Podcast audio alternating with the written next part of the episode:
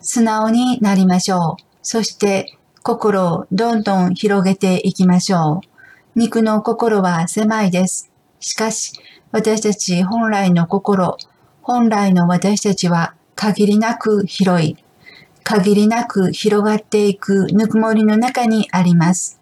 そこには何もない。だけどあるんです。それが一つの世界です。